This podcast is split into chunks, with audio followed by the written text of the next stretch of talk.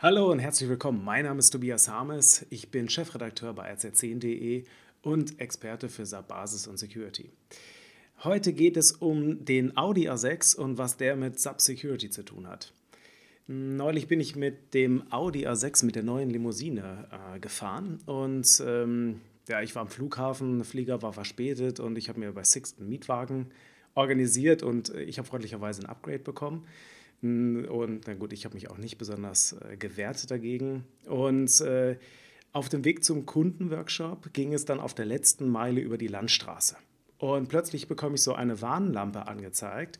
Quasi, äh, ja, ich wusste erst selber nicht so richtig, was das war. Es war äh, grün, das war schon mal gut, ja, ähm, weil dann unterstelle ich erstmal, ich muss nicht sofort äh, stehen bleiben. Aber ich habe es irgendwie nicht richtig verstanden. Es war ein Fuß drauf auf dem Symbol und ähm, irgendwie durch Ausprobieren hatte ich dann irgendwann rausgefunden, äh, was eigentlich die Funktion war von, dieser, von diesem Kontrollleuchte, von dieser Kontrolllämpchen. Und zwar, äh, es hat mir angezeigt, dass ich den Fuß vom Gas nehmen soll. Also die Idee, ähm, da kommt so ein Lämpchen und jetzt bitte Fuß vom Gas nehmen. Und was hat der Wagen gemacht, als ich das gemacht habe? Er hat beschleunigt. Er ist beschleunigt auf die äh, Geschwindigkeit, die man an der Stelle fahren durfte. Auf der Landstraße war das 70. Und äh, bis ich dann irgendwie verstanden habe, das war ein Feature. Ja, also äh, da gab es das Signal vom Auto hier, ich kann etwas.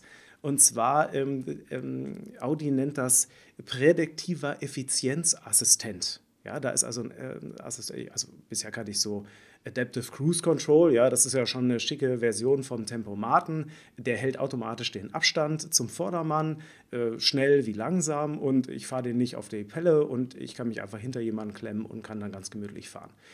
Aber äh, prädiktiver Effizienzassistent, der beschleunigt äh, nach dem Ortsausgangsschild auf die zulässige Höchstgeschwindigkeit und hat sogar äh, so interessante Features wie äh, Bremsen vor einer scharfen Kurve oder langsamer werden, damit man durch diese Kurve fahren kann, automatisch und danach beschleunigt er wieder. Also ich bin noch nie so entspannt auf einer Landstraße unterwegs gewesen und fairerweise auch tempomäßig korrekt. Ja. Jetzt, ähm, Audi-Profis werden wahrscheinlich sagen, ja, okay, äh, ist doch klar, ne, warum, wie kann man das Feature nicht kennen? Ja, ähm, ich hätte ja auch in das Handbuch gucken können, da wäre das Symbol sicherlich erklärt gewesen.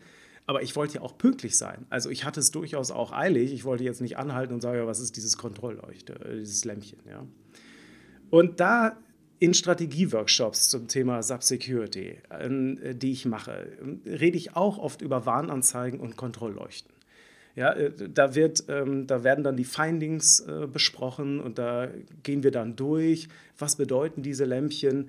Und äh, manche Meldungen wie äh, SAP All in Usern, äh, in technischen Usern oder äh, der Azubi hat mehr Rechte als der FI-Key-User, ja, die werden im Prinzip weggedrückt wie, äh, wie Wischwasser-Warnmeldungen, ja, also Kontrollleuchten.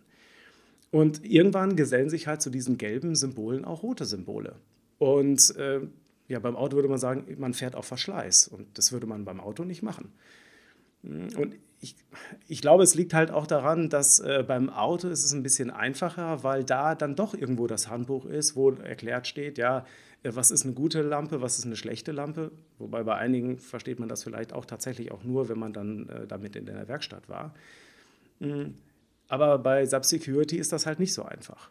Und äh, gerade deshalb ist das aber auch hier total wichtig. Ne? Wer gelbe Lampen ignoriert ähm, oder auch rote, der riskiert dann halt im schlimmsten Fall äh, den Crash.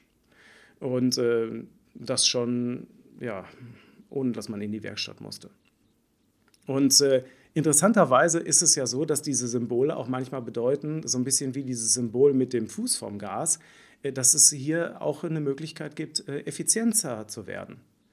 Und das finde ich halt einen interessanten Aspekt.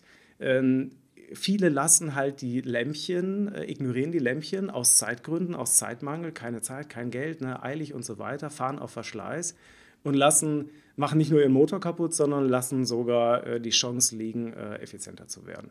Ja, da würde mich mal interessieren, wie da so Ihr Eindruck, Ihre Erfahrungen sind. Äh, geht Ihnen das ähnlich? Äh, haben Sie auch Beispiele, wo Sie vielleicht äh, ja, die Warnlämpchen als solche interpretiert haben und es in Wirklichkeit auch eine Möglichkeit gewesen ist, effizienter zu werden? Ich freue mich auf Ihr Feedback. Bis dahin.